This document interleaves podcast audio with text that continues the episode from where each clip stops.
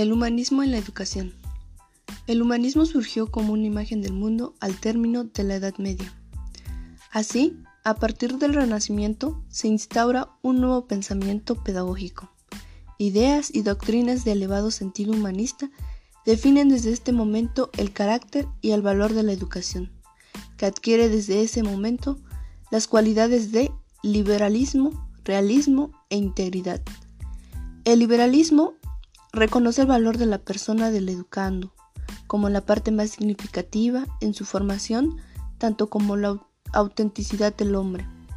A su vez, el realismo reconoce la naturaleza del educando como punto de partida para su educación. Y por último, la integridad se refiere a la amplitud de la educación y a la consideración del educando, no solamente como un ser que debe adquirir brillo para su persona o para cultivar aquello en lo que tenga capacidad, sino que también mm, lo contempla como un ser con alma, como un conjunto de potencialidades, las cuales es preciso hacer que se desarrollen. El humanismo en el siglo XX. En este contexto es a donde ha de ubicarse el conductismo.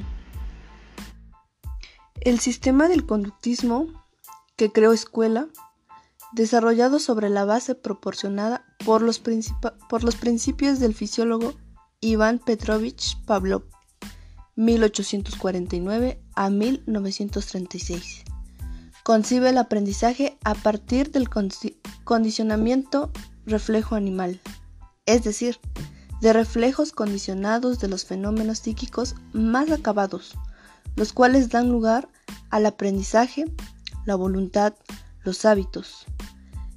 Posteriormente vino Burroughs Friedrich Skinner, psicólogo estadounidense, quien también enfocó su estudio en los procesos de aprendizaje hasta descubrir un nuevo tipo de condicionamiento en la conducta animal, denominado este condicionamiento operante o instrumental aplicable a todos los campos de la psicología.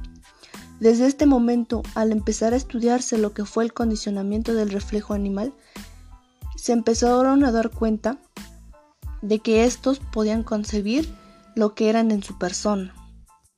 Fue así como estas dos personas, tanto lo que era el fisiólogo Palop y lo que era el psicólogo Skinner, se dieron cuenta que los animales podían obtener una educación y que tanto un estímulo tenía lo que era así una respuesta, por lo que también fue aplicado hacia lo que es la educación, en el que también se aplicó lo que es el condicionamiento en los alumnos, en el que también se podría decir que al momento de dar un estímulo también podría contener una respuesta tanto positiva como negativa. En conclusión, el humanismo desde el siglo XX, en donde estos dos personajes descubrieron que los animales podían tener también un aprendizaje, lograron también aplicarlo sobre el ser humano y así fue como se fue aplicando durante la pedagogía y el humanismo pasó a ser o pasó a, formar parte de lo que es la educación.